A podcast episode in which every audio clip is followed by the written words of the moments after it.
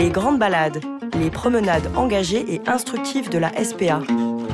Amis des animaux, bonjour et bienvenue dans ce premier épisode du Petcast, le podcast imaginé par la SPA, la Société protectrice des animaux. Dans ce premier épisode, on va vous parler du roi des animaux domestiques, le plus fidèle des compagnons, le Médor, le Snoopy, le Rantanplan, le chien.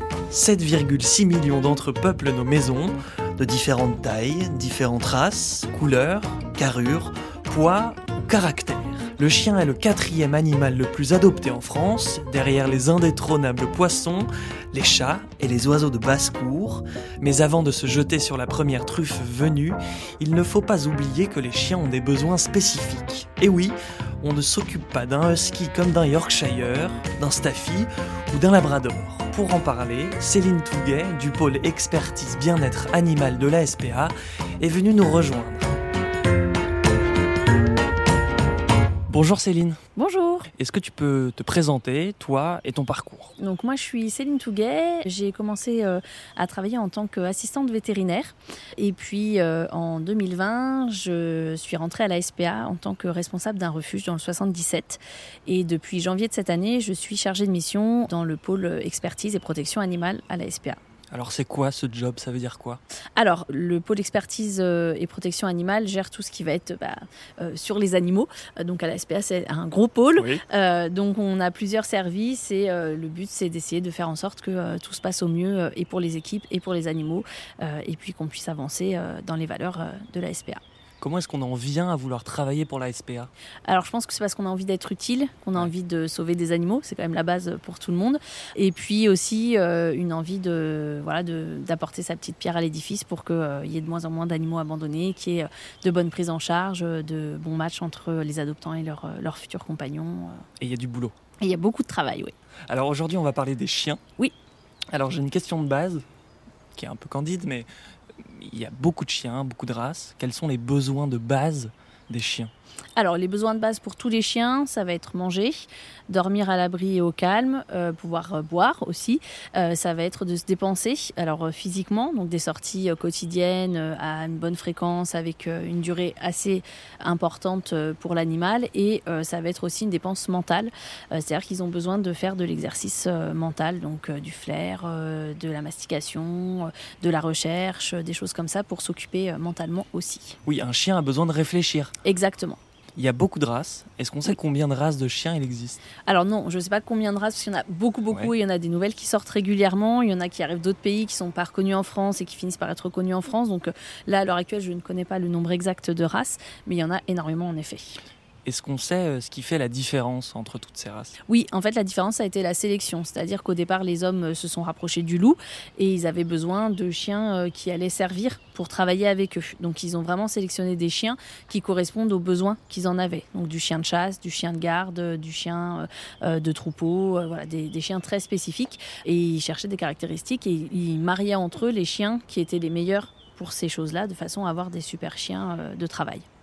Est-ce qu'on sait quel a été le premier chien? On sait ça ou pas?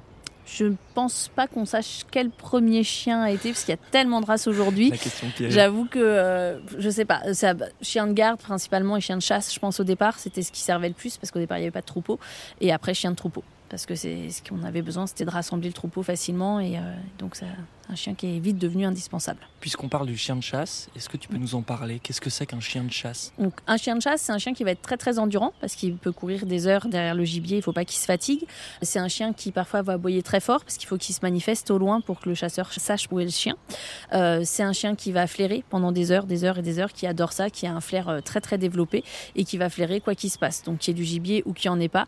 Euh, donc c'est des chiens qui peuvent avoir euh, tendance à fuguer par exemple parce qu'ils vont tomber sur une super odeur et ils vont aller l'explorer, ils vont aller la suivre et peu importe qui vous adore ou pas, euh, c'est plus fort qu'eux, ils vont aller sur l'odeur. C'est un jeu. C'est un jeu, c'est un besoin, c'est nécessaire. Ils ont été sélectionnés pour ça, donc euh, eux, ils sentent des milliers de choses, des millions de choses que nous, on ne sent pas en tant qu'humains. Par exemple, un chien de chasse, c'est quelle race?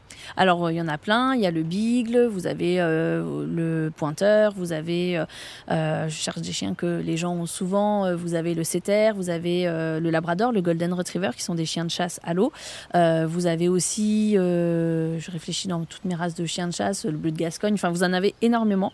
les plus connus sont quand même, bien sûr, le Beagle, le Labrador et le Golden. Pour autant, là, tu me cites des chiens qui, qu'on retrouve assez communément dans des familles, oui. qu'on ne retrouve pas forcément dans des prés à, à faire de la chasse, quoi. Oui, tout à fait, parce que les chiens maintenant ne sont plus vraiment utilisés pour ce pourquoi ils avaient été sélectionnés au départ, et on a beaucoup de chiens qui sont à la mode parce qu'ils sont jolis, parce qu'ils sont sympas, parce qu'ils sont sur les réseaux sociaux, euh, et qui du coup finissent dans les foyers, mais qui sont pas forcément adaptés au foyer euh, dans lequel ils atterrissent. On a parlé des chiens de chasse, euh, tu as commencé à évoquer les chiens de berger aussi. Qu'est-ce que c'est qu'un chien de berger? Est-ce que ça appartient forcément à un berger?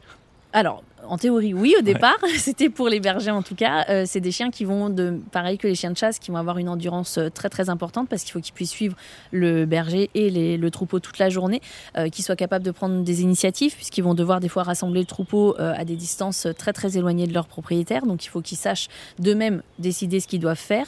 Ce sont des chiens qui ont donc besoin d'énormément d'exercice et qui réfléchissent énormément chiens de berger qui, parfois, euh, pour faire un peu de vélo, peuvent être effrayants aux yeux des cyclistes ou aux yeux des passants. C'est ça, c'est des chiens qui vont réagir au mouvement, puisque le but c'est de suivre les troupeaux, donc c'est le mouvement qui les déclenche. Et donc ces chiens-là euh, vont avoir tendance, si on leur donne pas ce qu'il faut en dépenses physiques et mentales, ils peuvent des fois, en effet, poursuivre les vélos, les joggers, les voitures, euh, les tracteurs, tout ce qui passe. Et puis je pense que c'est important de préciser que c'est leur travail. Exactement. Ils sont pas là pour faire peur. C'est exactement ça. Après, enfin, ils sont là pour faire ils peur. Ils sont là pour, en tout cas, pour rassembler et arrêter ou diriger le mouvement. Donc, s'il y a un mouvement qui convient pas et qui veulent l'arrêter ou le diriger, ils vont y aller directement. Et s'ils ne peuvent pas le faire, s'exprimer autrement, enfin exprimer ce besoin autrement, ils vont euh, le faire sur les vélos, les joggers, ce qui peut paraître un comportement très négatif ou une désobéissance pour les propriétaires, alors qu'en fait c'est juste euh, un comportement euh, instinctif qu'ils expriment. Alors en préparant cette interview, j'ai appris un terme qui sont celui des chiens terriers. Qu'est-ce que c'est qu'un chien terrier? Alors, un chien terrier, c'est un chien de chasse euh, qui va en fait euh, aller déloger euh, les animaux qui vivent au fin fond du terrier. Donc, les blaireaux, les renards, les furets. Donc, ils rentrent dans des terriers tout petits ou très gros en fonction de l'animal et ils vont tout au fond pour déloger l'animal qui y vit pour que le chasseur puisse attraper l'animal qui en sort. Donc, c'est des chiens qui ont beaucoup, beaucoup de caractère, qui sont capables d'aller affronter quand même dans le noir un animal qui est des fois plus gros qu'eux, qui vont avoir du coup beaucoup d'énergie aussi parce qu'il faut être rapide, il faut être endurant, il faut passer dans des endroits pas possible. Donc c'est des chiens qui ont besoin d'énormément d'activité et qui ont besoin de, de, se dépenser aussi. C'est quoi comme chien par exemple? Le Jack Russell par exemple, qui est très connu, est, un, est un terrier. Le Cairn terrier en est un aussi. Euh, on va avoir aussi euh, tout ce qui va être... Euh, le Boston Terrier, par exemple, au départ, c'en est un aussi, mais comme il a la face très aplatie, il sert quand même très vite, il a moins servi à aller sur les terriers. Mais voilà, tout ce qui finit par terrier, et au départ, un chien qui devait aller euh, dans les terriers euh, pour déloger euh, les animaux. Qui sont plutôt des petits chiens C'est souvent des petits chiens, oui, parce que dans les terriers, il n'y a pas beaucoup de place, donc on ne peut pas envoyer un gros dog allemand chasser le renard, ça ne marchera pas, il ne rentrera pas du tout. Donc c'est des chiens de petits gabarits, mais qui sont très très énergiques.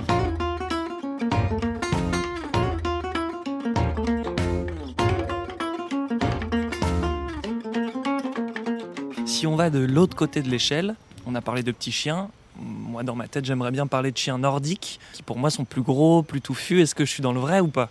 Oui, c'est souvent, bah oui, parce que c'est des chiens qui habitent là où il fait froid, donc ils ont souvent beaucoup de poils en effet. Euh, après, ce sont des chiens euh, qui ont été développés euh, à la base, pareil, pour la chasse, la garde de troupeau ou l'attraction du traîneau.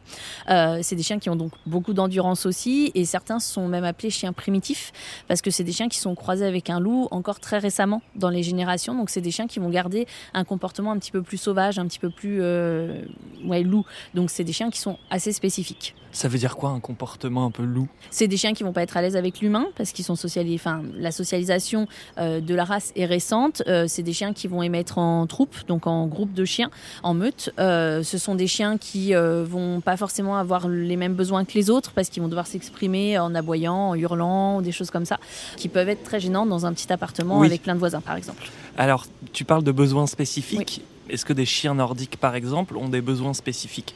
Euh, oui, le husky, qui est un chien très connu, qui est très beau, qui est magnifique, euh, va avoir besoin d'énormément se dépenser, de vivre en meute, c'est préférable pour lui. Après, dans toutes les races, dans tous les individus, voilà, d'un individu à l'autre, il y aura des différences. Forcément, ce sera jamais les mêmes besoins exactement, mais les races quand même attirent vers euh, un besoin spécifique, soit de dépenses mentales, soit de dépenses physiques, soit des deux. Et vous pourrez pas demander à un chien qui est très très vivace ou qui a une, énergie à revendre et euh, une endurance folle euh, de s'arrêter pendant quelques heures ou toute une journée posé dans un canapé sans bouger. Donc chaque chien a son besoin, parfois même chaque chien. Chaque chien, euh, en fonction de son passif, en fonction de ce qui lui a été appris. Après, on peut, grâce à l'éducation, euh, apaiser un peu ou rediriger ce genre de comportement, grâce aussi aux stimulations qu'on va lui offrir, aux activités qu'on va lui offrir. Mais ça reste des chiens qui ont des besoins et en fonction de la race, ils sont plus ou moins prononcés sur tel ou tel comportement. Donc ça, il faut le prendre en compte. Il y a un effet réseaux sociaux sur les chiens? Oui, il y a un effet mode. C'est-à-dire euh, C'est-à-dire que euh, voir un super malinois euh, qui fait des choses extraordinaires, qui va suivre son maître partout, qui saute partout, qui fait de, l'urbex presque l'urban avec son maître, ou le super border qui est génial, qui est obéi au doigt et à l'œil, qui va revenir porter des choses, aller ouvrir le frigo, prendre un truc dedans, refermer le frigo, bah, ça donne envie d'avoir ce genre de chien. Mais l'arrière du décor, c'est qu'en fait, il y a un travail de fou avec ces chiens et que ces chiens travaillent énormément avec leurs propriétaires. Et donc, c'est des chiens qui sont occupés. Si vous prenez le même chien, mais vous le mettez dans une famille qui ne fait rien avec, il va développer des problèmes de comportement. On parlait euh, d'intelligence tout à l'heure, ou en tout cas de, de besoin de réfléchir. C'est quoi la race de chien qui a besoin de réfléchir? Alors ça va être les chiens de berger qui vont avoir besoin de beaucoup beaucoup réfléchir. Donc le border collie, c'est l'exemple euh, typique. Le berger australien qui est très à la mode aussi en ce moment. Euh, ce sont des chiens qui ont un énorme besoin de réfléchir. Et le malinois, qui est un chien de travail, qui au départ était un chien de berger, mais qui après a été utilisé pour tout ce qui va être euh, recherche, garde, euh, dans voilà, les forces de l'ordre, etc. C'est un chien qui a énormément besoin de travailler aussi. Et puis, euh, souvent, les besoins des chiens n'ont pas de rapport avec leur physique. Je, je pense par exemple au Jack Russell qu'on voyait longtemps courir sur les plateaux. Oui, c'est ça. C'est pas parce qu'ils sont petits qu'ils n'ont pas besoin de se dépenser. Ça, c'est une. Les gens se disent toujours, je vais prendre un petit chien, ce sera plus facile. pas toujours. on a des gros chiens qui sont très plan-plan, très cool, qui peuvent se poser pendant des heures, qui n'ont pas besoin de courir euh, beaucoup, euh, qui vont être euh, voilà, très, très posés. Et vous avez des petits chiens qui sont des vrais piles électriques et qui, elles, vont, besoin, enfin, eux, vont avoir besoin d'énormément sortir.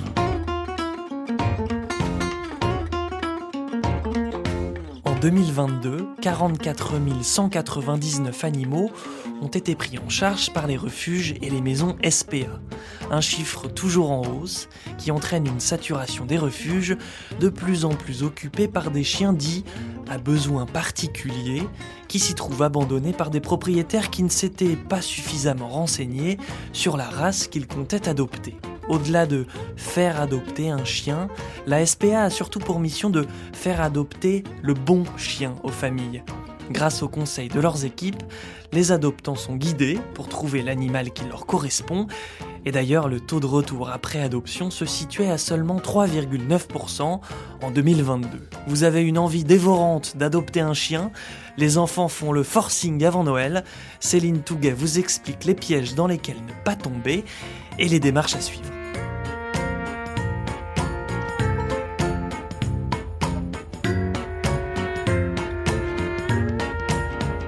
Alors, je veux adopter un chien. Quelles sont euh, les premières questions que je dois me poser? Alors déjà, est-ce que toute la famille est d'accord? Parce que ça, c'est très important. Et ensuite, euh, quel est mon mode de vie? Est-ce que je suis très sportif? Est-ce que j'ai beaucoup de temps à accorder à mon animal? Est-ce que je suis très casanier? Euh, Est-ce que je préférerais avoir un chien, en sachant que ça va être des sorties quotidiennes, euh, fréquentes? Ou est-ce que je préfère avoir un chat à qui je vais devoir apporter euh, du confort, de la sécurité Ou alors est-ce que je veux carrément un rongeur? Mais là, ça va être est-ce que je suis prêt à acheter une cage, à changer la nettoyer toutes les semaines de fond, fond en comble, à vraiment m'investir et à réfléchir à ce que veut et ce qu'a besoin l'animal? Faut imaginer que pour un chat ou un chien, on peut s'engager jusqu'à 15 ans. Donc c'est quand même pas un petit engagement euh, de quelques semaines ou de quelques jours, c'est un engagement et c'est surtout un être vivant qu'on a en face de nous. Donc quand on s'engage, il faut s'engager pour lui, à le garder et à faire ce qu'il faut pour qu'il puisse rester avec nous. Il faut que l'animal réponde à nos besoins aussi et pas simplement qu'on prenne un chien parce qu'il est beau, parce que les enfants veulent un à Noël. C'est ça, exactement. Il faut vraiment que ce soit réfléchi parce que si on prend un chien qui ne nous correspond pas, on se retrouve avec des problèmes de comportement, c'est inévitable. Et ces problèmes de comportement peuvent amener jusqu'à l'abandon en refuge. Euh, et ça, pour le chien comme pour les familles, c'est très traumatisant. Donc, euh, plus on réfléchit avant, moins il y a de risques que ce genre de choses arrive. Alors justement, qu'est-ce qui se passe quand on respecte pas les besoins d'un chien? Alors, il va développer des problèmes de comportement qu'on va juger, nous, en tant qu'humains, euh, négatifs. Euh, par exemple, bah, il va poursuivre les, les, vélos, on en parlait tout à l'heure. Il va détruire la maison, donc vous allez partir une heure et vous aurez plus d'appartement. Euh, il va aboyer en permanence. Il va fuguer beaucoup. S'il n'a pas ce qu'il faut en dépenses et qu'il reste toute la journée dans un jardin, il va s'enfuir. Vous allez avoir des chiens qui vont commencer à être agressifs, des fois, avec soit la famille, soit les étrangers. Si vous prenez des chiens qui sont des chiens de garde au départ et que vous les socialisez pas ou que vous en tenez pas compte, vous pouvez avoir un chien qui ne supporte pas que des étrangers, donc des invités, rentrent chez vous. Donc ça peut être très compliqué à gérer. Euh, vous avez des chiens qui vont commencer à tourner sur eux-mêmes, qui vont s'automutiler s'ils sont pas assez de dépenses euh, physiques ou mentales. Donc on peut avoir des problématiques assez conséquentes. Et puis, euh, ce qu'on oublie souvent, c'est que les chiens, on l'a dit tout à l'heure, ont des comportements qui sont inhérents à leur race. Et c'est comme ça, et on peut rien y ça. faire. On peut, on peut les rediriger un peu, on peut les atténuer, ou en tout cas, on peut les travailler pour que ça nous intéresse. Euh, donc, on peut faire des activités avec eux, on peut faire avec les chiens de chasse, on peut faire du pistage, on peut faire de la recherche olfactive, on peut faire des choses hyper intéressantes qui vont leur faire utiliser leurs capacités, ce pourquoi on les avait sélectionnés, mais sans que ce soit gênant pour nous. Mais par contre, il faut prendre le temps et il faut s'investir pour faire ce genre de choses. Je pense par exemple euh, aux chiens qui vous accueillent chez vous en vous sautant dessus, en aboyant. Alors c'est une question de comportement et d'éducation, mais c'est aussi parfois parce qu'ils sont comme ça. C'est ça. Euh, par exemple, le Malinois, qui est un chien qui est très vif, très avec une énergie euh, qui déborde en permanence. Euh, s'il n'a pas les dépenses mentales et physiques à côté, quand vous arrivez, c'est le nirvana pour lui et il peut pas gérer ses émotions. Donc forcément, il saute partout, il attrape les vêtements, il voilà, il devient un peu fou, si je puis dire. Alors qu'en fait, c'est juste qu'il a besoin, certes, d'être éduqué, mais aussi qu'on comble ses besoins à côté. On parlait des abandons tout à l'heure. C'est encore une problématique en hausse aujourd'hui. Est-ce que est-ce qu'on sait dire si ça se réduit un peu, si c'est un mal qui se gère ou pas? Pour l'instant, ça augmente tous les ans. Euh, donc, on n'a pas encore géré le problème. Et euh, l'effet mode sur les chiens est très caractéristique. On le voit de plus en plus dans nos refuges. Euh, nos principaux chiens dans les refuges sont maintenant des malinois, des borders, des bergers australiens, des jack russell et des croisés, bien sûr. Mais on a quand même énormément de chiens de race qui arrivent dans les refuges. La période avant les vacances, j'imagine, est une période assez haute pour les abandons Oui, c'est la plus grosse période pour les abandons. Déjà, on a tous les chatons qui arrivent. Euh, et puis, euh, vous avez tous les gens qui partent en vacances et qui, encore maintenant, ne se sont pas renseignés en avance, n'ont pas pris le temps de réfléchir à ce qu'ils allaient faire de l'animal et qui le laissent euh, en refuge. C'est quoi les conséquences concrètement dans une SPA alors c'est une forte augmentation des demandes d'abandon, euh, une forte augmentation des animaux arrivant de fourrière aussi, puisque les, les, animaux des fois sont laissés sur la voie publique plutôt que d'être abandonnés directement au refuge. Euh, et donc c'est une charge de travail très conséquente pour les équipes. On essaye de tous les prendre en charge, mais quand on n'a plus de place, euh, on peut pas pousser les murs à un moment. Donc la difficulté c'est ça, c'est qu'on a énormément de demandes de prise en charge et qu'on n'a plus la place. Donc on les prend au fur et à mesure, mais comme on a moins d'adoptions, puisque les gens sont en vacances et que c'est le moment où on en a le moins, bah, ça devient vraiment très difficile et il y a une saturation très conséquente des refuges. Concrètement, ça ressemble à quoi un refuge SPA euh, plein d'animaux? Alors c'est plein de travail, c'est beaucoup beaucoup de temps passé. Euh, c'est euh, des animaux qui sont très stressés parce qu'on n'a pas beaucoup, enfin moins de temps pour eux. Il y a beaucoup d'animaux, donc forcément ça augmente le niveau de stress. et puis on sait que derrière on en laisse qui attendent et qu'on n'arrive pas à prendre. Donc pour les équipes, c'est très très compliqué aussi mentalement. Tu disais tout à l'heure qu'un abandon était traumatisant aussi évidemment pour les animaux. Ça se ressent dans leur comportement? Oui, on a des animaux qui restent euh, cachés. Chez les chats, par exemple, on a des chats qui vont rester cachés pendant plusieurs jours, voire semaines. Euh, chez le chien, on a des chiens qui vont aller au fond du box, euh, se mettre à trembler ou hurler à la mort pendant plusieurs jours, qui attendent leur maître, qui espèrent que leur maître va revenir et ils reviennent jamais. Donc c'est très très compliqué pour eux. et puis vous avez des animaux qui vont des fois développer de l'agressivité au départ parce qu'ils sont très mal à l'aise, très stressés, ils comprennent pas ce qu'ils font là. Ils ont toujours vécu dans une famille, tout d'un coup ils se retrouvent dans un box. Faut pas oublier qu'un box, ça reste quand même assez carcéral. Donc c'est euh, des grilles, des chiens qui aboient, des gens qu'on connaît pas qui d'un coup viennent, nous sortent, nous rentrent. Euh, donc c'est très très très angoissant pour les animaux. Toi, tu arrives à tisser un lien avec ces animaux-là? Est-ce que c'est ton travail aussi de faire ça? Oui, heureusement, nos agents animaliers euh, qui travaillent directement avec eux arrivent à tisser un lien. Et c'est pour ça que c'est important de bien discuter avec eux quand on va adopter, parce qu'ils les connaissent très bien. Euh, ils sont tous les jours avec eux, ils les nourrissent, ils les soignent. Euh, ils les... voilà, quand il y a une blessure, c'est nous qui y allons. Donc on les connaît vraiment très très bien. Et on a nos bénévoles aussi qui sont là pour, pour aider, pour les sortir, pour passer du temps avec eux. Et eux aussi les connaissent bien. Donc c'est important de bien se renseigner, parce que c'est pas parce qu'il est beau qu'il correspond forcément forcément à la famille. Donc c'est vraiment très important d'écouter les conseils et de se renseigner auprès des agents. Une des grosses missions de la SPA, c'est évidemment la sensibilisation à l'adoption. Comment est-ce qu'on fait ça, à part des spots de pub à la télé? Eh ben, par des podcasts aussi. C'est vrai, c'est pour ça qu'on est là. Euh, et puis, on essaye de, de, sensibiliser au maximum euh, tout le monde pour que le grand public comprenne ce que c'est que de prendre en charge un animal, que c'est pas juste euh, c'est joli, il est mignon, qu'on a des frais derrière, des frais vétérinaires, des frais d'alimentation, les accessoires, qu'il faut le faire garder pendant les vacances, par exemple. Donc, ça peut aussi avoir un coût. et puis, qu'on a des fois besoin d'un professionnel pour être aidé. Donc, éducateur canin, comportementaliste, ça, c'est des choses aussi auxquelles les gens ne pensent pas, mais qui est très important. Euh, quand on commence à avoir des problèmes de comportement avec son animal, plutôt que de le laisser de côté, bah, s'investir pour essayer de l'aider avec des professionnels, c'est vraiment l'idéal. Et puis vous avez tous les frais vétérinaires à prendre en compte aussi, puisque l'animal va tomber malade forcément, et il va y avoir euh, des consultations annuelles pour vérifier que tout va bien. Est-ce qu'il y a des différences entre un chien euh, adopté, donc qui a déjà appartenu à une, autre famille, et un chien j'ai envie de dire neuf, même si c'est pas le bon mot. Alors la différence, ça va être qu'il est un passif, ce qui n'est pas forcément le cas quand on prend un tout petit chiot euh, quelque part. Euh, là, nos chiens qui sont adultes ont déjà vécu des choses avant, donc c'est à prendre en compte. Et puis ce sont des chiens qui euh, ne demandent que ça, trouver une nouvelle famille, mais les animaux vont avoir besoin de temps pour s'adapter à leur nouvelle famille et créer du lien. On ne peut pas créer du lien comme ça en une seconde, ça va demander plusieurs jours, voire plusieurs semaines, voire plusieurs mois pour certains. Et ce premier lien là qui a été créé avec cette famille qui donc l'a abandonné ne peut pas minorer ce second lien qui va être créé? Non, parce que les animaux euh, ont une résilience qui n'est pas du tout la même que la nôtre. Euh, il peut y avoir des peurs, il peut y avoir euh, des problèmes d'insécurité, de, en tout cas de, de prise de recul de l'animal parce qu'il est en méfiance. Mais si on arrive à créer un vrai lien, on a un animal qui est exceptionnel. Est-ce que tu peux me donner des exemples d'exercices qu'on peut faire avec son chien, qu'il soit pato ou pas pato, qu'il soit chien de berger ou chien de chasse et qui peuvent nous permettre de tisser du lien, de, de leur faire réfléchir, de leur faire euh, s'exercer Alors déjà, il y a tout ce qui est éducation, en restant dans l'éducation positive, parce que plus on les éduque, plus on leur apprend de choses, plus on les occupe, euh, et puis plus on crée le lien. Et il va y avoir tout ce qui va être euh, agility, flyball, le frisbee, tout ce qui va être recherche olfactive, donc du pistage, de la recherche de nourriture, de la recherche d'objets, de la recherche d'humains. tout ça, c'est des activités que n'importe quel chien peut faire et qui apportent vraiment une grosse, grosse dépense et mentale et physique et qui créent un vrai lien avec son propriétaire. Et vous avez tout ce qui va être aussi canicross, donc cani-VTT, euh, cani-marche, cani-randonnée, euh, où là on est en vraie communion avec son chien et où on se dépense nous et lui euh, en même temps. Et chaque race de chien peut faire toutes ces activités Alors après ça va dépendre évidemment de son état physique, de son état de santé, mais tous les chiens peuvent faire toutes ces activités, elles sont adaptées en fonction de la taille du chien. et puis après tout dépend ce que cherche le maître, mais un maître qui veut juste passer du bon temps avec son chien peut tout à fait aller avec son tout petit loulou faire de la cani-randonnée ou du jogging, tout à fait, euh, comme de la recherche olfactive. Tous les chiens sont capables de faire de la recherche. Alors il y en a qui sont plus ou moins doués, mais euh, tous les chiens sont capables. Du moment que le maître est investi et que on, s'y met, il n'y a aucune raison que ça marche pas. Et voilà, vous voilà désormais avec toutes les cartes en main pour adopter un chien, et pas n'importe lequel, celui qui vous ira le mieux. Merci à Céline Touguet pour son expertise, et merci à vous de nous avoir écoutés. Rendez-vous très bientôt pour une prochaine grande balade avec la SPA.